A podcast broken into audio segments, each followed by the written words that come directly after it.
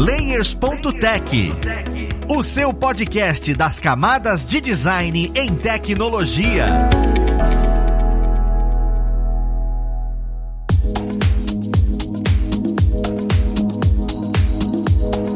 Olá, ouvintes! Eu sou o Luiz Lima designer e professor aqui na plataforma Alura. E vamos para mais um Layers.tech, o seu podcast das camadas de design em tecnologia. E dentro da conversa de hoje, nós vamos falar sobre storytelling. Eu amo essas palavras bonitas. Mas como é que contar uma boa história faz diferença no nosso produto, no nosso dia a dia e no que a gente constrói? Mas vamos lá pro papo conhecer quem vai ajudar a gente nele. Nós temos aqui hoje como pessoa convidada a Yasmin de Matos. É ela que atua com a gente aqui na Alura e é construtora de conteúdo conteúdo. Seja muito bem-vinda, Yasmin. Muito obrigada. Olá, pessoal. Também nós temos como pessoa convidada o Rafael Nunes. Ele, que já apareceu aqui várias vezes, estava até com saudade da presença desse senhor aqui conosco, que é ilustrador e hoje atua com desenvolvimento de games também. E é um prazer tê-lo aqui, Rafa. Seja bem-vindo. Que saudade, obrigado pelo convite e vamos conversar. vamos sim. É claro, vocês já sabem, já conhecem também, nós também temos a ilustre presença do nosso co-host, o querido Bruno Cruz. Seja bem-vindo, Bruno. Muito obrigado, Luiz, pela apresentação. Obrigado, galera, todo mundo que tá presente. Para você, ouvinte, meu Deus, que saudade de estar aqui com você. Faltei nos últimos episódios, as correrias da vida me tiraram aqui do Layers, mas estou de volta e vamos aí com força total trazendo conteúdo relevante para vocês. Perfeito. Mais uma vez, eu agradeço a presença de todo mundo e vamos conversar um pouquinho sobre isso, né? Que assim, a gente às vezes escuta ali aqui, ah não, storytelling. De novo, essa palavra. E eu queria, nivelando todo mundo, né? Eu queria entender o que é, de fato, o storytelling. Na concepção sua, Yasmin, na sua concepção, Rafa, o que é storytelling? Então, o storytelling é a prática em si que a gente tem, que é para contar uma história de uma maneira que realmente vai encantar o público. Então, você vai criar, enquanto você conta essa história, uma identificação e vai conseguir trazer realmente uma mensagem que seja relevante para as pessoas. Que pergunta difícil, né? Eu, eu vejo como, como storytelling, como narrativa, tudo que conta uma história, e eu acho que toda comunicação que a gente faz envolve uma história, uma contação de história. Então, desde uma conversa que a gente tenha uns com os outros aqui, ou esse podcast, por exemplo, até a criação de um produto, a criação de um curso, a criação de, de um aplicativo, sei lá, qualquer coisa vai envolver uma narrativa, uma, uma história que está sendo contada, que tem um começo, um meio e um fim e que quer passar alguma mensagem. Cara, perfeito. E pior que assim, quando você fala sobre a ideia de contar história, às vezes a gente fica muito preso a só uma história em quadrinhos ou um livro. E, e, e terem utilizado a palavra narrativa mostra que não é necessariamente isso, né? O uso de alguma coisa tem um começo, meio e fim né? O, o, processos têm começo, meio e fim. Então, narrativa vem muito, muito além disso. O próprio podcast que você traz como referência, eu sempre começo com aquela minha introdução e isso faz parte da narrativa. Agora que eu paro pra pensar, faz até a diferença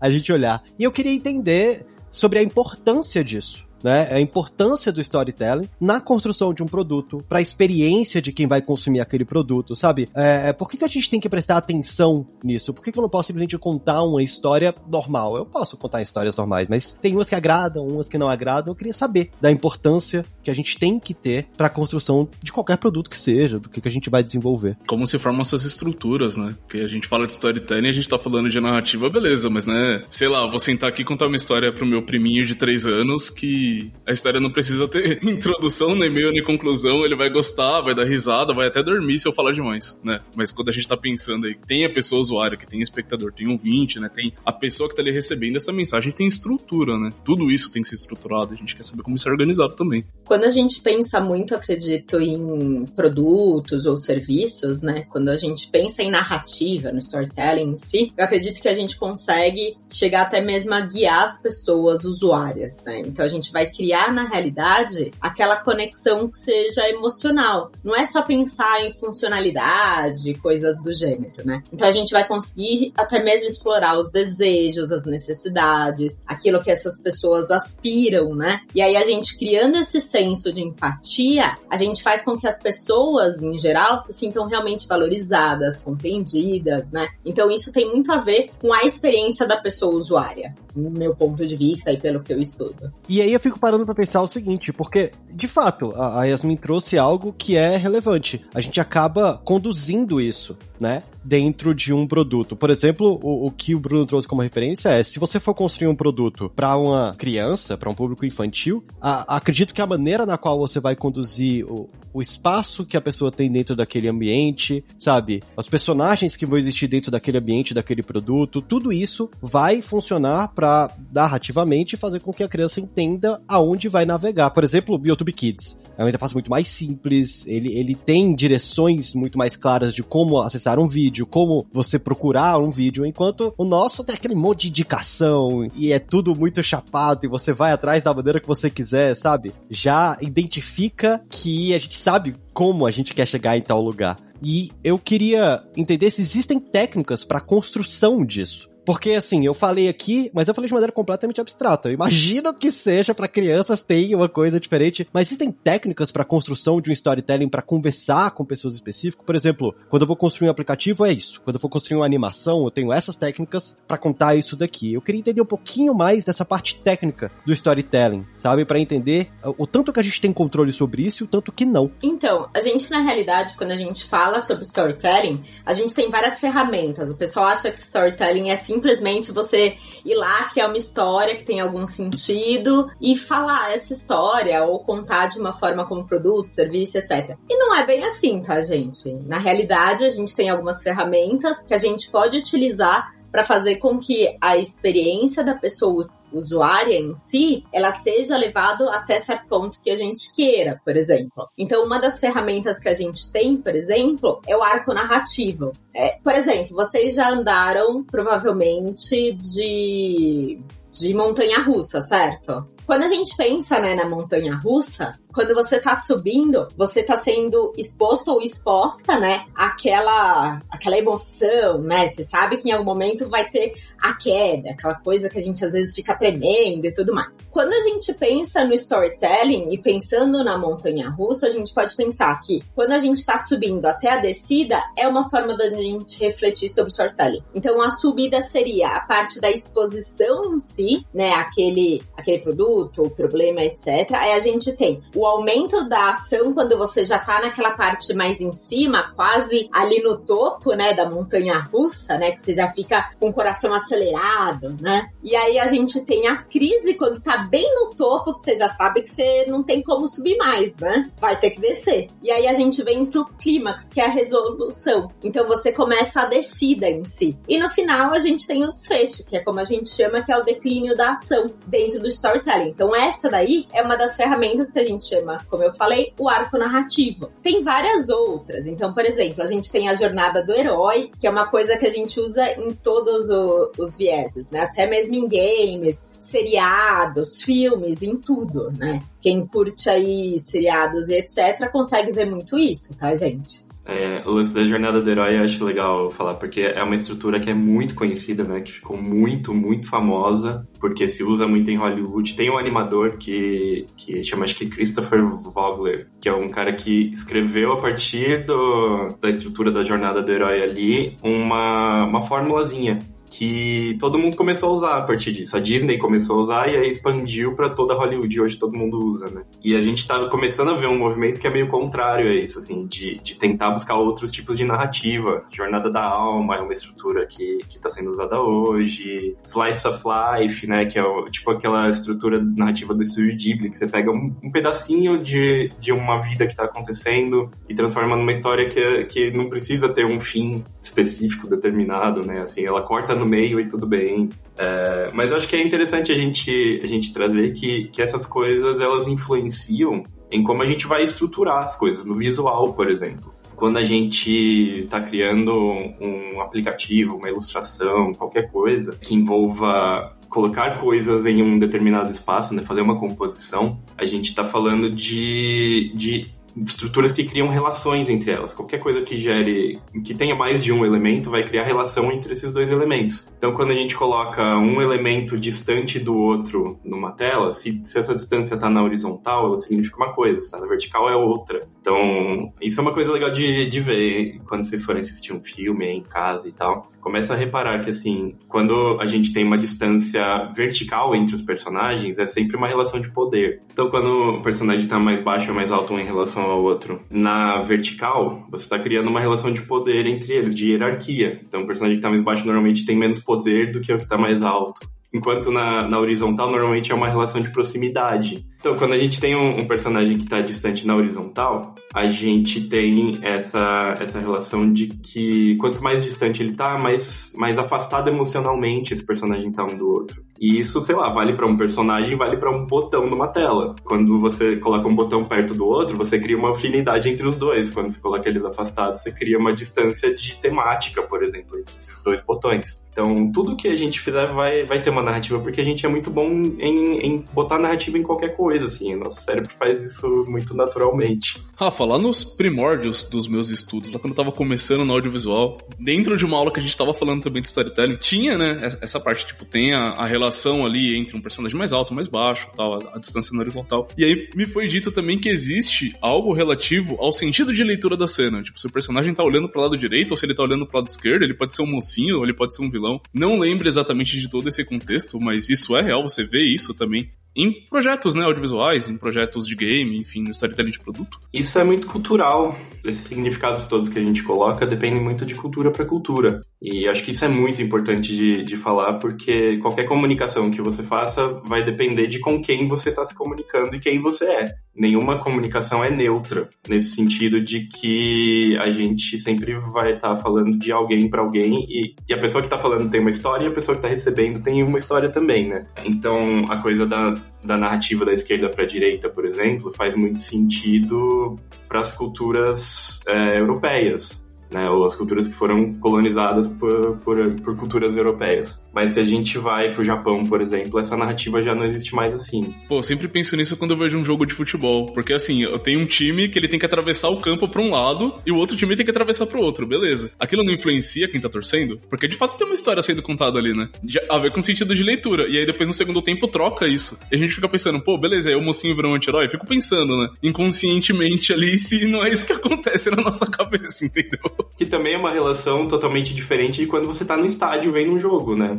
Que não tem mais essa, essa divisão que tem por causa da câmera da TV. E, enfim, tudo depende muito desses pontos de vista sempre. Nem comerciais, né? Que é outro elemento narrativo que tá ali inserido nessa experiência também. E isso é a mente de quem trabalha com audiovisual. Ele vai no futebol para conseguir ver efeitos narrativos de qual time é o bonzinho e qual time é o mal. Entre aspas. Perfeito, cara.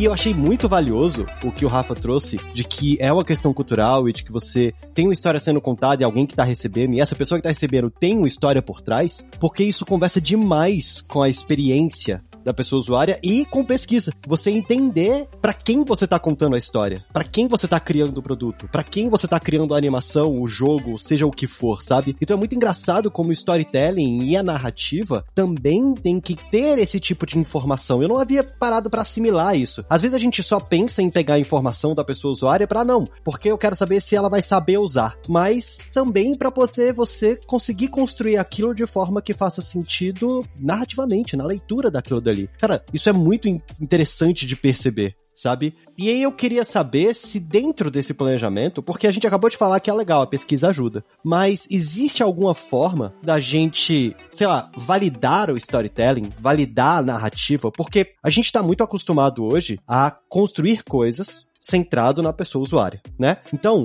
dentro do universo de game, você deixa aquilo disponível, você vê o feedback de muita gente, você vai alterando as coisas. Então, eu consigo fazer isso em tempo real. Dentro do universo de aplicativo também funciona assim. Já da animação, eu acho que é um pouco mais difícil, né? Na, na, no audiovisual. Existe uma forma de eu validar o storytelling ou é só do nosso conhecimento? Criar alguma coisa e pedir para alguém olhar e falar, ah, isso daqui tá, tá bom ou ruim, sabe? Eu fico imaginando se a parte narrativa tem que ter um conceito técnico muito forte para você construir bem a narrativa, ou também existe técnicas de pesquisa, técnicas de teste de narrativa para que você mitigue erros na sua narrativa, sabe? Não sei se eu consegui me fazer claro na pergunta. Creio que assim, a gente tá falando de um campo que é super teórico, né? Ele é super pré-produção, ele é super planejamento. Mas e depois que tá feito, como eu valido isso? Então, muitas vezes, na verdade, né, a forma de validação em si para UX em si, a gente tem aplicabilidade, por exemplo, de formas dentro da equipe para conseguir verificar isso, porque muitas vezes, né, como o Rafa estava falando, por exemplo, né, no conceito vertical, a gente, por exemplo, muitas vezes é chamado ali pelo storytelling a apresentar as ideias de uma maneira um pouco mais direta para a pessoa conseguir seguir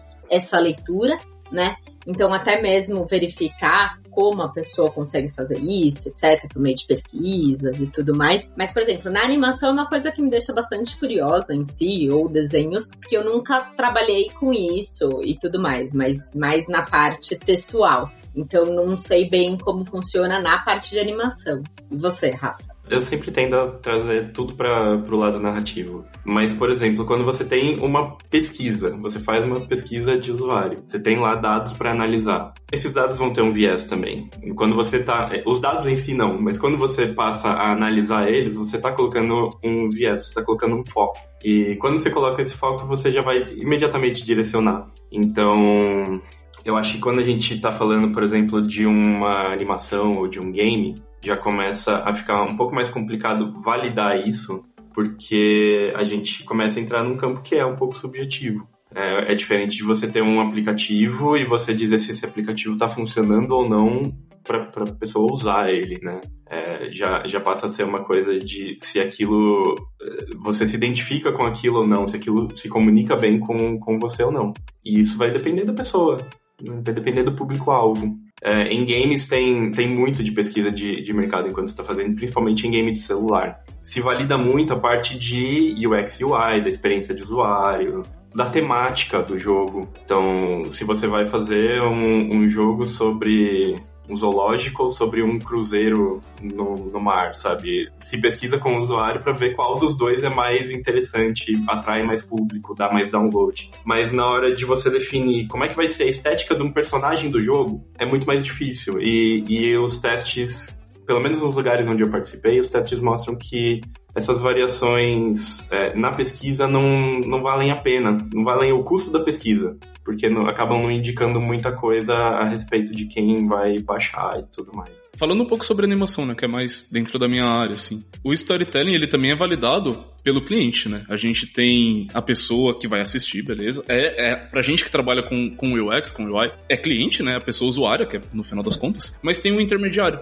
Tem o canal onde o, o desenho vai ser exibido, né? Sei lá, se eu tô fazendo um desenho para Discovery Kids, beleza, são crianças de, sei lá, 3, 5 anos, ali 5 anos para baixo. Se eu tô na Nickelodeon já é um outro público, né? Cartoon Network já é outro público. Cartoon Network ainda tem o Adult Swim, então chega até o adulto. E aí só por saber que o conteúdo ele é infantil, eu tenho recursos para saber em que fase de desenvolvimento essa criança tá né? Isso vem da pedagogia. Então, assim, a gente, sei lá, se eu tô falando de uma criança de 3 anos, ela não sabe ler. Nenhum desenho feito por uma criança de 3 anos vai ter texto, por exemplo, porque isso é um elemento narrativo que não funciona. Então, assim, existe a galera da produção desses canais que vai validar essa narrativa, até chegar lá na pessoa consumidora que é a criança, e ainda tem que ter elemento narrativo que agradem aos pais dessa criança, porque eles também estão acompanhando isso, porque faz parte do desenvolvimento da criança. Então, assim, é um produto com uma narrativa trabalhada para pensar comercialmente pro canal, pro desenvolvimento da criança e que agrade pais também, porque se não agradar os pais, eles não vão deixar as crianças assistir. Eu tenho um exemplo aqui que sempre vem na minha memória quando eu tô falando sobre esse assunto, que é sobre a Peppa Pig. Na primeira temporada da Peppa Pig, ela não usava cinto de segurança.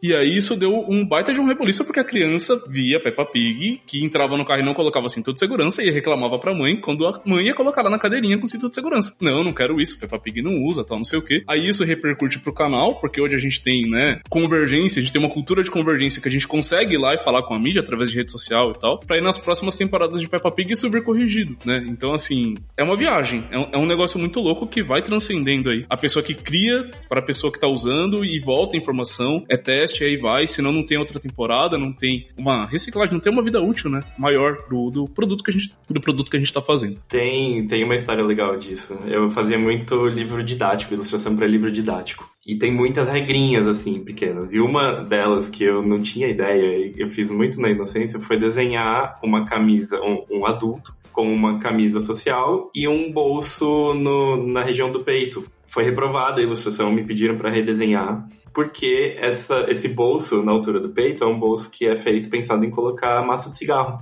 Então era um incentivo a, a, a ao fumo, né, para crianças. E tem um monte de regrinha assim, de você não pode desenhar grupos de crianças sem a supervisão de um adulto, sem um adulto desenhado na ilustração também. Tem diversas coisinhas pro público infantil que é tanto para um material didático quanto para uma animação, quanto para qualquer coisa que a gente for fazer, que é meio assim, né? Por exemplo, a Pig, aquele desenho que a gente acha meio feio, né? É, sei lá, muito, muito adulto falar, que desenho feio. E, e, tem um motivo de ser daquele jeito, né? O desenho não tem perspectiva, por exemplo, porque é uma coisa que a gente aprende conforme a gente vai crescendo. Então, quando a gente bota um desenho infantil com, com um desenho de perspectiva, né, todo cheio de detalhamento, de luz e sombra, não sei o que lá, a criança nem entende direito o que está acontecendo. Isso precisa ser alfabetizado, é como o processo de aprender a ler letras. Poxa, meu, eu lembro um exemplo para somar. Eu estava fazendo um RA para uma capa de livro didático infantil, né? O RA, para quem não sabe, a gente pega o celular, escaneia a capa e as coisas na capa começam a se mexer, o personagem ganha vida e tal. O prazo para fazer isso, para quem é designer, vai me entender muito bem, era um prazo de pastelaria. A empresa trabalhava com Scrum, né, processo ágil, mas nesse produto foi Go Horse, foi tipo assim, faz o jeito que dá entrega. Então assim, a gente tinha que pegar a ilustração que vinha da pessoa ilustradora lá, o Photoshopão, bonitão, recortar o que a gente queria jogar no After Effects e fazer uma animação ali do que dá, do que desse para fazer.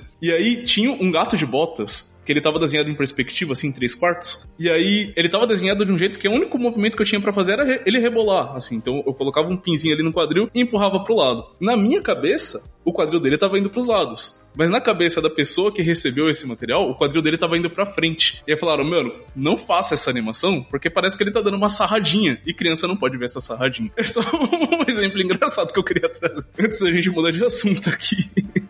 Não, cara, e pior que, é, apesar de ser cômico, faz total sentido para o que a gente vive hoje em dia, sabe? Existiram momentos em que esse pensamento era feito apenas, ah não, é porque esse público é o público infantil. Mas hoje isso extrapolou e a gente tem públicos variados para produtos variados. Se a gente trabalha com interface digital para game, eu nunca vi tanto brilho neon. Toda interface digital para game é diferente, você vê muita questão de gradiente, degradê, sabe? Coisas que saltam a tela. Enquanto quando você olha interfaces que são para produtos que não são necessariamente é, interativos para game, você vê uma coisa mais limpa e, e isso tudo ainda tem a ver com noções de mercado geral. Quando você vai aprofundando e indo para pesquisa de pessoa usuária, você vê que essa interface ainda muda para conversar com essa pessoa usuária específico, porque se você vai trabalhar na Raia Drogazil, que a gente traz bastante pessoas que trabalham lá, que as pessoas que trabalham com a interface lá pensam em um público adulto mais idoso. Então, como é que a interface conversa com esse público? Como é que eu consigo contar histórias ali dentro daquela interface para que no meio do processo de compra essa pessoa não se perca? É a mesma coisa. É, agora que vocês estão falando, me vem muita coisa na cabeça. É a mesma coisa de você contar uma história no livro infantil. Como é que eu começo a contar uma história e no meio dessa história a pessoa não vai precisar reler aquela linha, sabe? Ele não vai ter que voltar e ler aquela linha de novo, que é o um saco quando isso acontece no livro. Então, é, é interessante como storytelling, ele vem de uma forma sutil, mas faz muita diferença no produto final quando você coloca isso durante a produção, sabe? E, e, junto com isso vem o questionamento de quais são os erros mais comuns cometidos quando você constrói um produto, seja esse produto para game, vídeo, audiovisual, sabe? Dentro do storytelling, o que normalmente faz com que o storytelling a gente olhe e fale, olha, aí é o storytelling que tá errado, é a narrativa que tá errada. A interface tá bonitinha, as coisas estão funcionando, mas a narrativa tá errada. A gente consegue perceber, ter algum elemento X que normalmente é, as pessoas causam esse erro por não colocar o storytelling como ponto central na construção? Na parte escrita, né, muitas vezes quando a gente pensa em storytelling, tem algumas coisas que parecem super simples, mas que a gente consegue, por exemplo, melhorar o storytelling quando a gente modifica algumas coisas. Por exemplo, quando a sua ideia em si para passar essa narrativa, ela é muito abstrata, ela não é uma coisa concreta realmente, ela não é direta. Além disso, por exemplo, muitas vezes é utilizada a voz passiva viva em coisas que não deveriam, né? Você tá tentando levar a pessoa usuária até determinado ponto, aí você vai lá e utiliza a voz passiva. Não é uma boa ideia, muitas vezes, tá, gente? Então, a gente muitas vezes tem que não só, por exemplo, contar algo, mas realmente mostrar, aplicar, mostrar como se faz. Isso é uma coisa que a gente vê muito, por exemplo, em aplicativo, website, coisas do gênero, né? Porque se você só conta muitas vezes, a pessoa usuária não vai saber, por exemplo, de que forma realmente fazer. Ela lê ali, ela fica confusa essa pessoa e não consegue fazer. Então a pessoa usuária, ela muitas vezes precisa ver assim, observar, ler no sentido de uma explicação para conseguir aplicar. Meu, eu, eu tenho uma visão, eu tenho uma, uma ideia na cabeça. Isso é muito da minha parte, da minha experiência, tá? Eu não peguei isso de lugar nenhum, não tô falando com uma base. A base é o Bruno. Toda história tem uma pessoa protagonista que vai sofrer uma transformação. Isso é um combustível de qualquer história. Não interessa se eu tô aplicando isso para produto, se é uma história num livro, se é um game, se é um filme. Tem uma pessoa protagonista, essa pessoa protagonista será transformada. E aí, isso me dá motivo para contar essa história. Eu quero mostrar essa transformação. Então, as ações que vão guiar essa pessoa protagonista tem que ter motivação forte. Se ela tiver motivação fraca, a gente se perde da história. Peppa Pig não é interessante para mim porque não é interessante para mim ver uma porquinha caindo na lama e chorando porque caiu na lama. Já Rick Morty, né, Rick Mori, que é, é, é totalmente feito para minha faixa etária. Onde eu sou público-alvo, todas as histórias me cativam. Sempre tem um diretor ali de cinema sendo mencionado. Ele dá risada de outras histórias que tem narrativa fraca. Então, assim, sempre tem essa transformação com motivações muito fortes. E aí, quando a gente tá falando de uma pessoa usuária, essa pessoa é a protagonista. Ela é que vai sofrer a transformação durante essa história. Então, isso vai totalmente de encontro com o que Esmin falou aqui. Sobre voz passiva, você tá conduzindo a pessoa a se transformar. Aceita isso. Ela vai se transformar utilizando o que você tá fazendo, né? Então, cria uma narrativa legal para ela. Isso realmente explode minha cabeça quando eu escuto vocês falando. Porque eu realmente imagino isso sendo aplicado em, em, em aplicativos que não são tão interativos, e principalmente em processo de compra, onde, gente, é, as pessoas às vezes vai lá, define, finaliza a compra e fala: caramba, eu comprei. Por quê? Porque foi levado pela narrativa, sabe? Isso, isso é bem interessante. Quer ver a gente acabar explodir essa, essa concepção? E um jogo multiplayer? Quando você tem várias pessoas usando e todas as pessoas são protagonistas ao mesmo tempo. e todas saem satisfeitas. É, é, muito interessante a profundidade de estudo que a gente precisa ter para fazer as coisas de forma consciente. Então, quando você vê um jogo que deu muito certo, um aplicativo que deu muito certo, isso foi estudado e foi feito de forma consciente. Não é simplesmente pegar aquela referência e fazer igual, porque o público é diferente, o que quiseram contar é diferente, a condução é diferente. Mas eu amei a analogia, Bruno, de olha, quem tá usando é a pessoa protagonista. Então, é, é, essa pessoa que você tem que conseguir transformar durante o uso do aplicativo, durante o jogo, durante o filme, durante seja o produto que você esteja criando.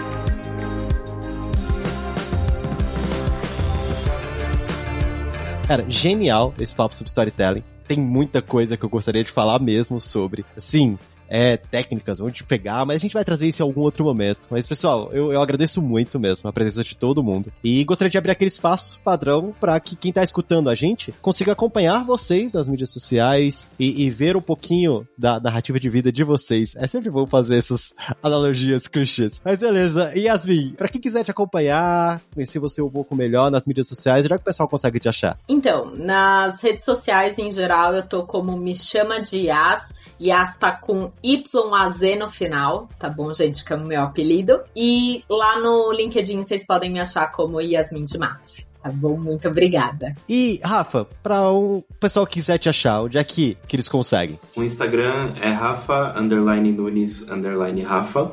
LinkedIn é Rafael Nunes Cerveglieri é um nome esquisito, eu não sei como. Acho que vai ter link aí, né? Vai, vai, vai ter link. então é mais fácil. Perfeito, bem. Então, lembrando que todos esses links estarão na descrição do episódio, tá? Então vocês acharem o pessoal. E também vou trazer algumas referências de estudo de storytelling. Perguntar pro pessoal aqui, caso você queira se aprofundar. Gostaria de saber se você quer trazer algumas últimas palavras, Bruno. Galera, muito obrigado todo mundo que veio. Nossa, sensacional esse episódio. Foi divertido. Todo episódio é divertido, mas esse foi especialmente divertido. Eu gostei demais. É isso, vamos estudar storytelling, galera. Vamos para cima. Storytelling é necessário sempre, então vamos se manter estudando sempre também, porque a nossa vida acadêmica é como uma bicicleta. Se a gente parar de pedalar, a gente cai. Então tem que se manter estudando. Perfeito, mais uma vez, das analogias do Bruno. Eu vou fazer um, um lugar, analogias do Bruno. Pessoal, muito obrigado todo mundo mais uma vez. Obrigado a vocês ouvintes que estão com a gente aqui até esse momento. E vou pedir, mais uma vez, para que você dê aquela avaliação no seu agregador favorito, para que outras pessoas escutem esse episódio, entendam sobre storytelling e saibam a importância do elemento narrativo nos produtos que a gente cria hoje em dia, sabe? Dos produtos mais complexos aos mais simples, isso é extremamente importante. Mas é isso, nós vamos ficando por aqui. Um abraço e até o próximo Layers.tech. Fui!